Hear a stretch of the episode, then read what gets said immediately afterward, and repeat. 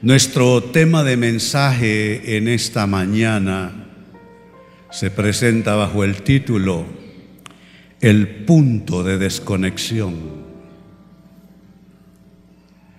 El punto de desconexión de la voluntad de Dios. He conocido muy pocas personas realmente que se apartan de la voluntad de Dios de manera consciente y deliberada. La mayoría de los casos es diferente. Nos apartamos, nos desconectamos de la voluntad de Dios y no sabemos exactamente cómo lo hicimos. Fue algo inconsciente, no premeditado. Nadie dice así abiertamente no importarle lo que Dios quiere. Al contrario, por poco conocimiento que tenga la gente de Dios, Creo que todos anhelamos que Él cumpla su buena voluntad en nuestras vidas. Pero ¿cómo es que llegamos a ese punto de desconexión? Amados, como dije ya, es algo que nos pasa inconscientemente. Actitudes que adoptamos, decisiones que tomamos que a veces no parecen tener relación con el mundo espiritual uno dice, pero si solo es mi trabajo, yo puedo decidir con mi trabajo lo que quiera, ir y venir. Uno, dice, uno puede decir, pero yo, yo puedo vivir donde me da la gana, donde quiera, no creo que eso le moleste a Dios. Pero sabe, yo he encontrado que uno debe estar donde Dios le tiene y que realmente nadie es dueño de su destino. Dios es dueño de nuestras vidas, Dios es dueño de nuestro destino y Dios es dueño o debe serlo de nuestras decisiones. Así que es este, es nuestro, este es nuestro mensaje para hoy, el punto de desconexión de la voluntad de Dios. Y atención al texto a continuación, mi pasaje favorito en toda la Biblia, la parábola del Hijo Pródigo. Y es mi pasaje favorito porque yo encarné esta historia en mi juventud. Pues dice en Lucas capítulo 15, primera parte del verso 12 y luego primera parte del verso 13. Dice, el hijo menor le dijo al padre, y qué importante y qué cuidado y qué tener lo que uno le dice a sus padres, lo que uno le dice a sus hijos, lo que, lo que uno le dice a su cónyuge. Cuidado con lo que dices. Cuidado con lo que propones, porque la voluntad de Dios está en medio de todo eso. El hijo menor le dijo al padre, quiero la parte de mi herencia ahora. Noten, es alguien que se apodera de su historia, se apodera de sus circunstancias, de su escenario. Quiero la parte de mi herencia ya ahora. Qué importante es que lo que pase, pase en el tiempo de Dios. Mucha gente he visto yo cometer errores, no porque decidieron mal, no porque aquello a lo que optaban era malo necesariamente. Recibir la herencia de un padre no es nada malo en ninguna manera.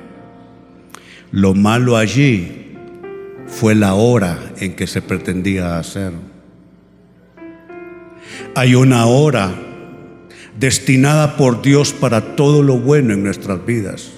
Una hora para independizarse. Sabe, yo a los, a los 15 años jugué a ser hombre y me autonomicé completamente. Me fui de casa aprendí a vivir en las calles. Muchos de ustedes conocen mi testimonio. Y sabe, cuando uno fuera del tiempo de Dios decide, se convierte en un principio de dolores. De ahí pues que jóvenes solteros, solteras, no es que se hayan casado tus amigas, tus amiguitos, No es que tus compañeros de la universidad ya todos se han casado y que tú no te casas todavía. No tiene que ver con eso. Tiene que ver con el tiempo de Dios para ti, específicamente para ti. Y así, en cualquier otro ejemplo que quisiéramos citar. Entonces note el punto de desconexión. Quiero la parte de mi herencia ahora, antes de que mueras. Me gusta esa inflexión que le da esta traducción de la Biblia que utilizo en esta temporada, porque la Reina Valera 60 simplemente dice, dame la parte de mi herencia, lo que me toca. Pero me gusta esa inflexión, antes de que mueras. El ahora tiene esa implicación, fuera de la época, fuera del tiempo. Cuídate de no hacer decisiones importantes o de no tener pretensiones sobre asuntos vitales fuera de la época, fuera del momento de Dios. Y el otro versículo, primera parte del verso 13, pocos días después, note, recibe la herencia. Pocos días después, el hijo menor empacó sus pertenencias, se mudó a una tierra distante. ¿Qué representan estos dos textos? ¿De qué nos está hablando esa historia que comienza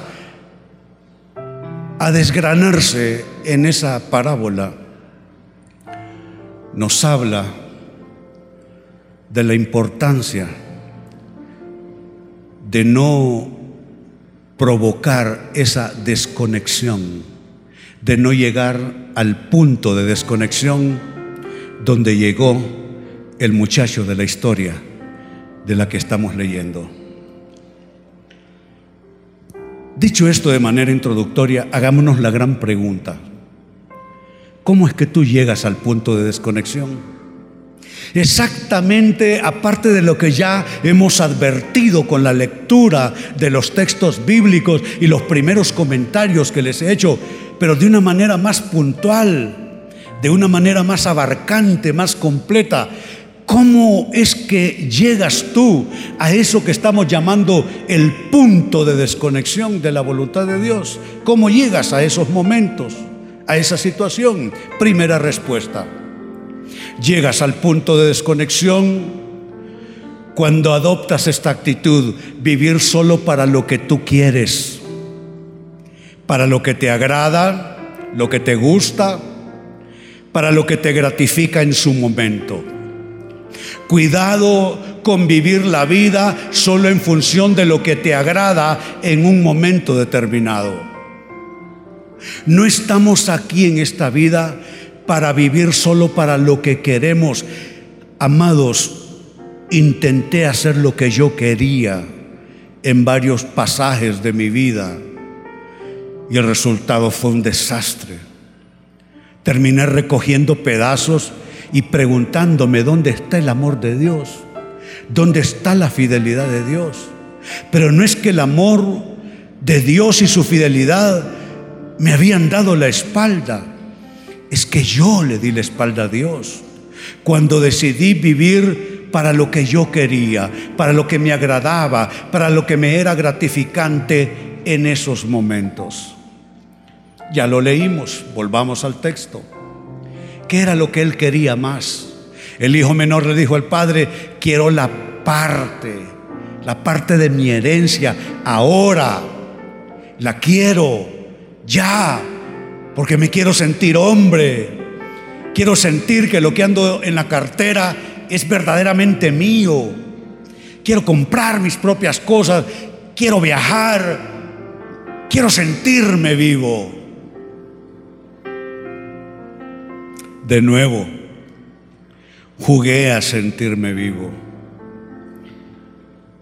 Ustedes no tienen, aunque me han escuchado cualquier cantidad de veces hablar en estos términos sobre mi vida pasada, pero ustedes no tienen ni idea, no tienen ni idea las cosas que hice yo, poniéndome en el centro como el ente que debía ser gratificado Sí, hice lo que quise.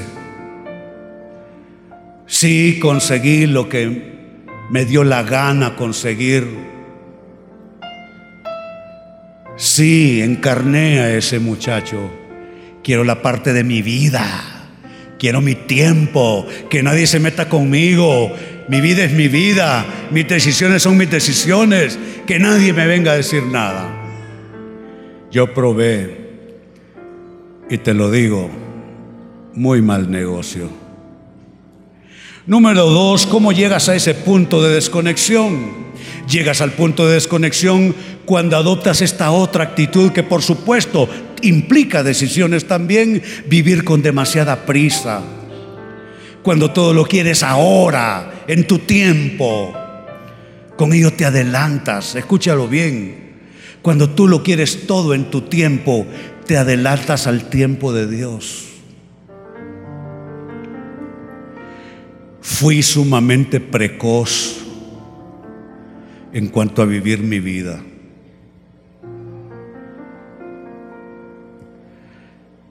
Llegué a vivir cuatro años en la calle, fugado de casa,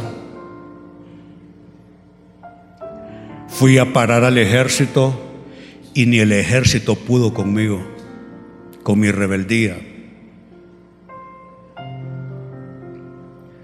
Cuando uno tiene demasiada prisa, ¿qué pasa?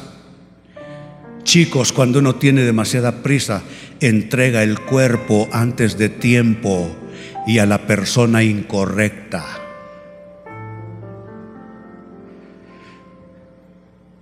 Cuando hace las cosas antes de tiempo,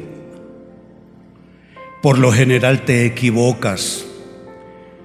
Hablemos de tu carrera, hablemos de tu trabajo, hablemos de comenzar una familia, hablemos de lo que tú quieras. Cuando vives con demasiada prisa, cuando te adelantas al tiempo de Dios, puedes acabar con tu historia. Puedes estropear lo bueno que Dios quiere para ti. Si hay algo que debemos cuidar, hablando de andar en la voluntad de Dios, es no adelantarnos a su tiempo. El tiempo humano se, se mide de cierta manera. En el griego se llama, el, el vocablo es cronos. Es el tiempo como nosotros lo entendemos, medido en horas, en días, en semanas, en meses, en años. Es el cronos humano. Pero en la Biblia se habla, además del cronos humano que está en la Biblia, hay otra clase de tiempo que también aparece en la Biblia. Y el vocablo que se utiliza no es cronos, sino kairos. El kairos de Dios, que es literalmente el momento oportuno para hacer algo. Y cuando tú renuncias a tu cronos, Quizá tu cronos te dice que ya se te pasó la hora para hacer esto, aquello lo otro. Pero cuando tú renuncias a tu cronos y apelas al kairos de Dios, que las cosas te sucedan en el momento más oportuno para ti, entonces todo estará bien. El chico se adelantó al tiempo de Dios. Lo leímos. Le dijo al padre, quiero la parte de mi herencia ahora. Ahí él está cruzando una frontera, ahora. Y le vemos cruzando la frontera también en el verso 13, pocos días después. Cuando tú quieres hacer algo importante, algo vital, pero lo quieres hacer en unos pocos días, cuídate de tu prisa. Cuídate de tu prisa.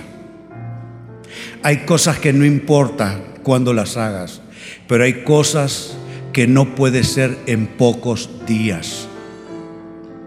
Las decisiones más importantes de la vida no se toman en pocos días, porque eso es improvisar con la vida y aparte de eso es violentar el kairos, el tiempo de Dios para cada etapa nuestra. Pocos días después empacó sus cosas el chico y se largó. Yo sé lo que es hacer esto. Yo sé lo que es violentar el tiempo de Dios. En tercer lugar, ¿cómo llegamos a ese punto de desconexión?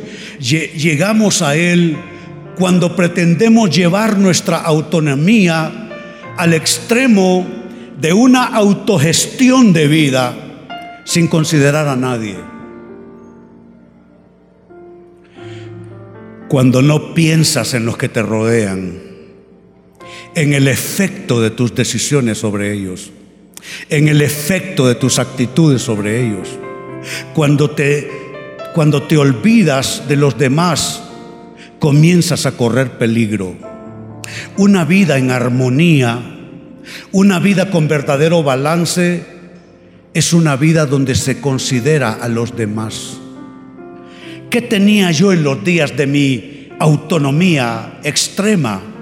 Tenía una madre, por ejemplo, que había enviudado y que necesitaba recibir el ánimo de sus hijos. Pero no, a mí eso poco me importó. Y me largué de casa, me constituí en la oveja perdida de mi madre, doña Rosa. No me importó si ella lloró, no me importó si ella se angustiaba por las noches pensando que alguien pudiera asesinarme o pasarme alguna tragedia. No me importó. Cuando llegas al punto de solo importarte a ti mismo, a ti misma, corres gran riesgo más bien. Porque el interés en los demás, porque la responsabilidad para con los demás crea balance y equilibrio en nuestras vidas. ¿Cuántas veces, por no perjudicar a los que están a tu lado, te vas a negar dar un paso? Y caso contrario, si das ese paso, caerías en una situación crítica, lamentable.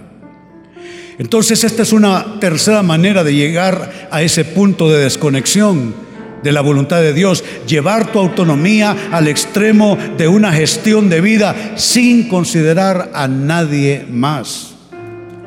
Lo leímos en el verso 13. Pocos días después el hijo menor empacó sus cosas, sus pertenencias, como literalmente dice el texto citado. ¿Cuáles son verdaderamente tus pertenencias? Puedes tú decir, como dicen muchos ahí en la calle, yo hago con mi cuerpo lo que quiero, mi cuerpo es mío, dicen. Entonces, como mi cuerpo es mío, lo profano de maneras que ofende a Dios, nuestro Creador. Y no solamente en nombre de que este cuerpo es mío, entonces yo hago lo que quiero con él. Lo puedo envenenar con drogas o puedo revolcarme dándole rienda suelta a mis instintos sexuales porque mi cuerpo es mío, así dicen. Y en nombre de que mi cuerpo es mío, también jovencitas que no tienen el valor de encarar sus malas decisiones, entonces votan el producto como quien va excusado a hacer sus necesidades. Y no se dan cuenta de que realmente lo que llamamos nuestras pertenencias no lo son mi tiempo no es solo mi tiempo, es el tiempo de mi esposa, doña Aide. Es el tiempo de mis pastores, copastores. Es el tiempo de ellos.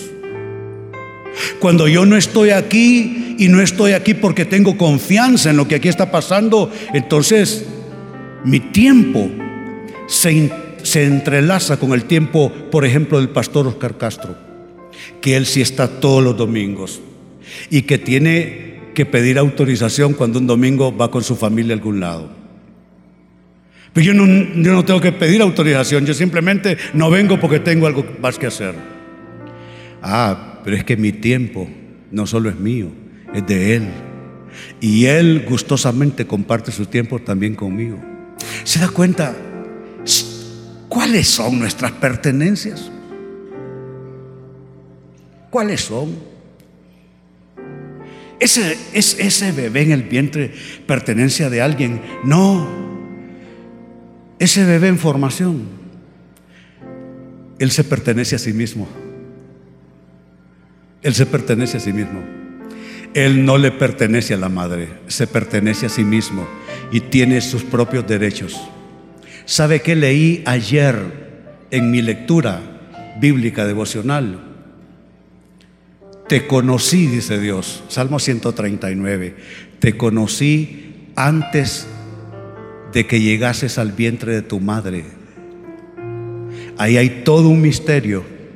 Te conocí, dice Dios, antes de que llegaras al vientre de tu madre. Significa que aunque sea una cosita insignificante que no parece ser vida humana necesariamente o enteramente, ya tenía una identidad delante de Dios. Así que eso lo cito como ejemplo nada más de eso que estamos leyendo. ¿Quién tiene derecho a empacar, entre comillas, sus pertenencias? ¿Es tu tiempo tuyo solamente? ¿Es tu vida tuya solamente? ¿Es tu tiempo tuyo solamente? ¿Puedes decir tú mi dinero? ¿Puedes decir tú mi casa? ¿Puedes decir mi cuerpo? ¿Puedes decir mi vida? Realmente no. El muchacho en su mala decisión se robó pertenencias de otros porque robó del corazón del Padre, robó dicha, robó paz, robó tranquilidad, porque eso que llamó sus pertenencias realmente no eran suyas. ¿Y qué pasa cuando tú haces lo que quieres con lo que llamas tus pertenencias? Te mudas a una tierra distante. Comienzas a saltar de un lado al otro y comienzas a vivir una vida de derroche, no de dinero, derroche de vida. Derroche de vida. Entonces llegas al punto de desconexión al adoptar una autonomía extrema, radical. Mi vida es mi vida, mi tiempo es mi tiempo, mi cuerpo es mi cuerpo, mis pertenencias.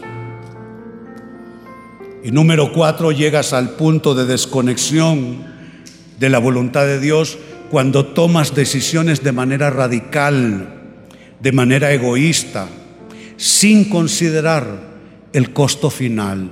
Todo tiene un costo final, todo.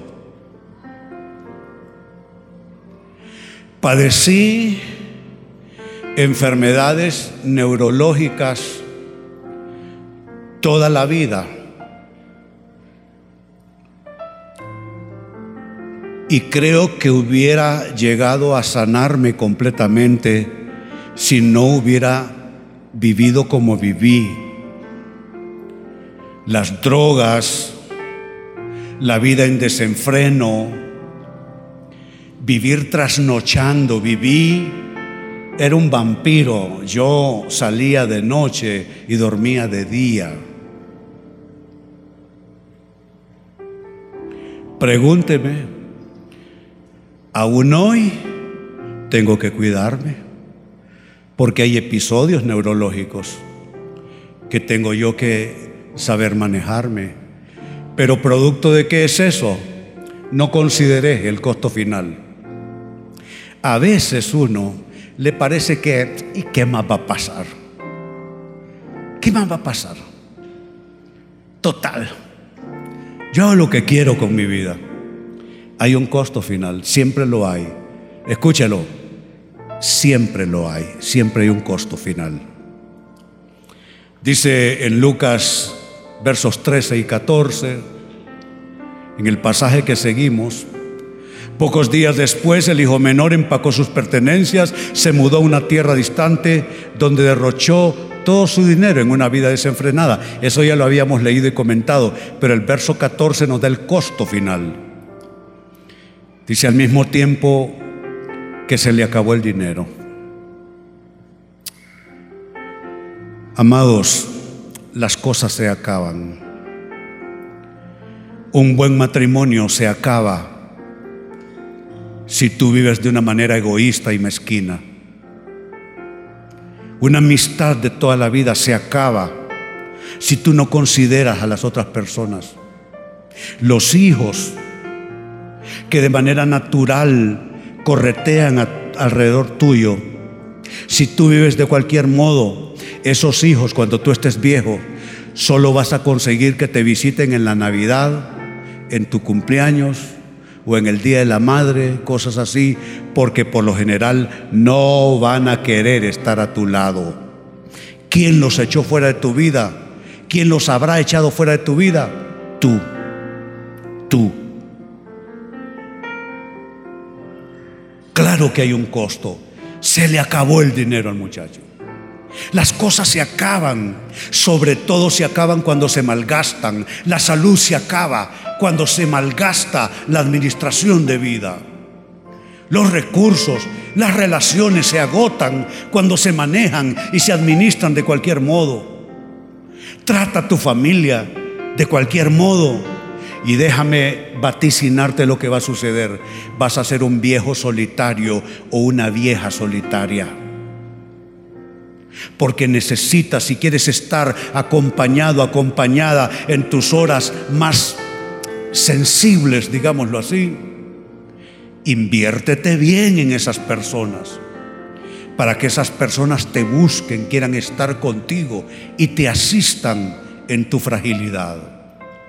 Así que se acabó el dinero y hubo una gran hambruna en todo el país, dice, y comenzó a morirse de hambre. Este texto nos habla de que hay un costo.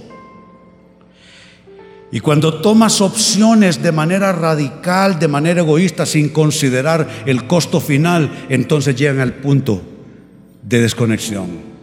Hay cuatro formas de llegar al punto de desconexión entonces. Me ayudan mis asistentes en pantalla. Número uno, vivir solo para, para lo que tú quieres, para lo que te agrada, para lo que te gratifica en su momento. Dos, vivir con demasiada prisa. Todo lo quieres ahora en tu tiempo, con ello te adelantas al tiempo de Dios. Tres, llevar tu autonomía a extremos, con una gestión de vida personal sin considerar a nadie más que a ti y a tus quereres. Y número cuatro, cuando tomas decisiones de manera radical, egoísta, sin considerar el costo final. Eso, amado, amada, te lleva al punto de desconexión. Yo lo sé en esta mañana porque lo sé. Hay personas sentadas aquí que tuvieron esa situación de desconexión. Miran para atrás y no se sienten satisfechos. Saben que hubo desconexión con aquellos principales escenarios de sus vidas, con malas decisiones que tomaron, actitudes erróneas, equívocas que adoptaron y hubo esa desconexión. La buena noticia es que mientras hay vida, hay posibilidades y hay oportunidades.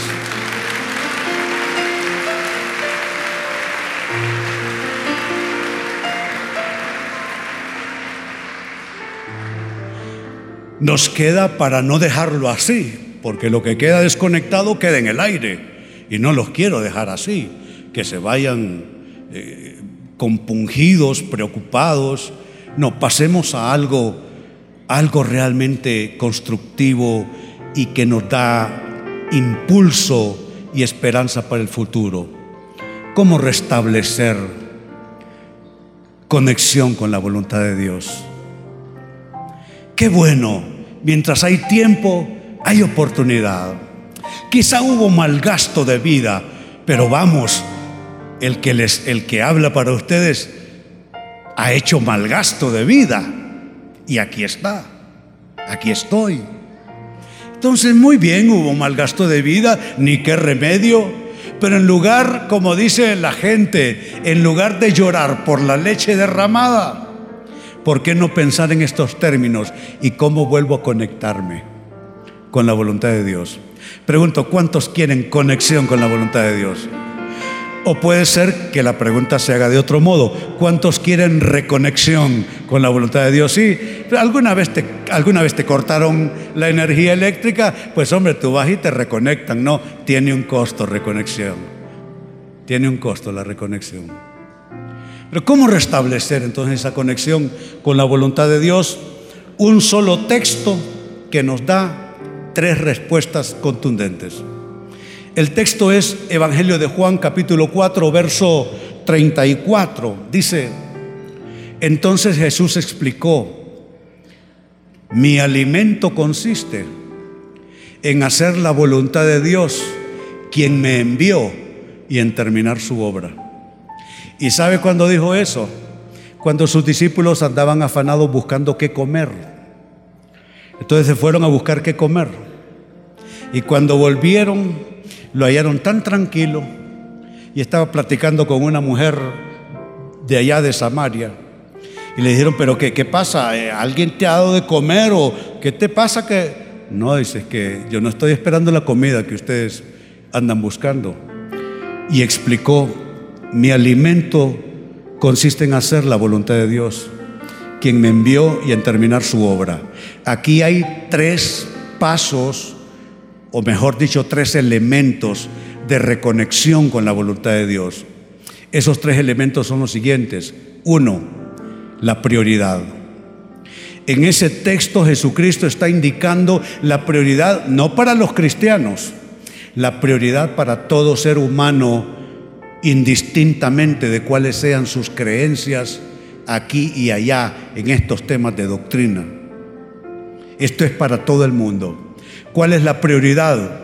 Su voluntad sobre nuestra voluntad. Esa es la prioridad. Cuando tú entiendes que vienes no a hacer tu voluntad y que ser dichoso no es hacer tu voluntad, lo que tú quieres, lo que te gusta, lo que te agrada. No, cuando tú entiendes, yo vengo aquí a cumplir no mi voluntad ni mi deseo, sino el deseo de Dios. El deseo de Dios. Entonces, cuando entiendo la prioridad que es su voluntad sobre la mía, entonces, ejemplo, si estoy casado, hago su voluntad, aunque yo tenga otra, otro, otros deseos en mis propios quereres. Entonces, si tengo un trabajo, Hago la voluntad de Dios, que me dice que en el trabajo no se roba, que uno no toma lo que no es suyo, pero no por miedo a que te agarren y al castigo, o porque está de moda meter a los corruptos a la cárcel, no. Tú lo haces porque tu prioridad es hacer la voluntad de Dios donde tú estás. Entonces, donde tú estás, si andas en la carretera, entonces tú manejas no como loco, ni te tragueas para manejar, porque la voluntad de Dios te dice a ser responsable para con todo lo que te rodea, con tu conducta. Si vives para trabajar, te das cuenta que los hijos, los hijos no son un pequeño cerdito o un pequeño perrito que tienes que con comprarle una bolsa de comida, que con eso ya suficiente.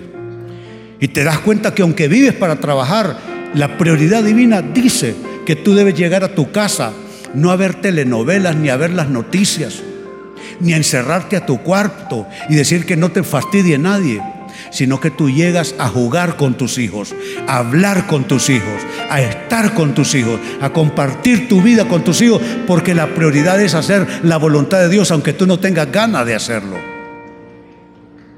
Sí. Entonces esa es la prioridad, su voluntad sobre nuestra voluntad. Además de la prioridad número dos, el texto nos habla de lo siguiente, un reconocimiento hay implícito allí. Y el reconocimiento es que Dios nos envía a este mundo para cumplir sus propósitos, no los nuestros. Lo primero es un tema de voluntades. ¿Quién manda aquí? ¿Quién hace aquí lo que le da la gana? ¿Hago lo que me da la gana o hago lo que Dios quiere? Pero esto es propósitos, Dios nos envía a este mundo para cumplir sus propósitos, no los nuestros. Algunos de ustedes que sufrieron de carencias afectivo-emocionales en la infancia, no carecerían de ello si alguien hubiera entendido que venía a cumplir propósitos de Dios y no propósitos propios. Los propósitos de Dios para todas las cosas. Ese es el gran reconocimiento. Y en tercer lugar, y con eso cerramos, también en el texto está la encomienda. La encomienda es que debemos cumplir una misión en nuestro paso por este mundo. Y eso, vivir para cumplir una misión en esta vida, eso es vivir con sentido de destino. Vivir con sentido de destino. Si mi destino, y créanlo, no lo decidí yo, si mi destino fue que yo iba a ser pastor, entonces tengo que cumplir mi misión. No puedo dar el lujo, darme el lujo de abortar esa misión con alguna forma de disconducta que ataque y amenace, que golpee esa misión, esa encomienda. Pero esto no solo es cierto para un pastor, esto es cierto para cada persona. Usted necesita descubrir cuál es su misión en este mundo. No lo enviaron a pasear, no le enviaron a divertirse, a hacer lo que usted quisiera con eso que usted llama su vida. A usted se le envió a cumplir una misión. Hace más de 25 años me dijo una feligres, Pastor René, ¿es usted feliz? Y le dije, mire, yo no sé si yo soy feliz o no, pero una cosa puedo decirle. Estoy cumpliendo el diseño de Dios para mi vida. Y si Dios es feliz con eso, entonces yo estoy bien, porque estoy seguro que el infierno estará lleno de gente que vivió solo para ser felices por ellos y para ellos nada más. Así es que usted mejor descubra cuál es su misión, su propósito. Por lo general nuestra misión en este mundo tiene que ver con dones que Dios nos dio. Esos dones no se aprendieron en el colegio o la universidad. Esos dones usted los fue descubriendo a medida que fue viviendo. Yo era un niño tímido, solitario, enfermizo y yo no sabía que yo podía pararme a hablar en frente de las personas. No lo sabía usted va descubriendo ciertos dones, ciertas habilidades que le acompañan y por lo general su destino tiene que ver con eso. Entonces, lean conmigo esos tres factores de, de reconexión con la voluntad de Dios. Lea conmigo la prioridad, su voluntad por sobre nuestra voluntad. Número dos, el reconocimiento. Dios nos envía a este mundo para cumplir sus propósitos, no los nuestros. Y número tres, la encomienda. Debemos cumplir una misión en nuestro paso por este mundo y eso es vivir con sentido de destino. ¿Cuántos quieren estar reconectados en esta mañana? Qué bueno, qué bueno.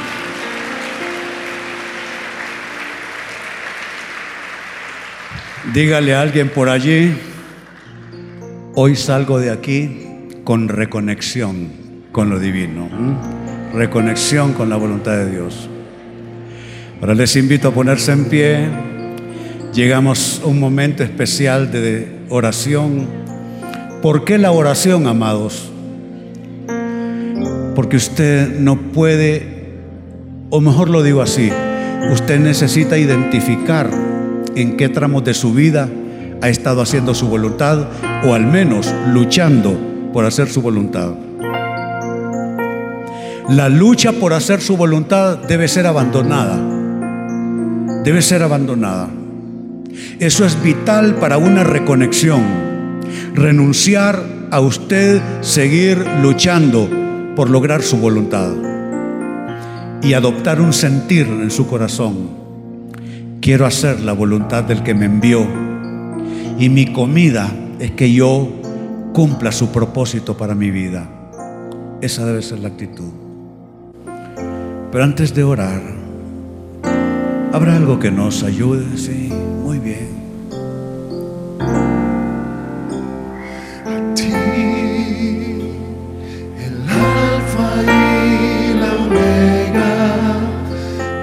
Principio y el fin,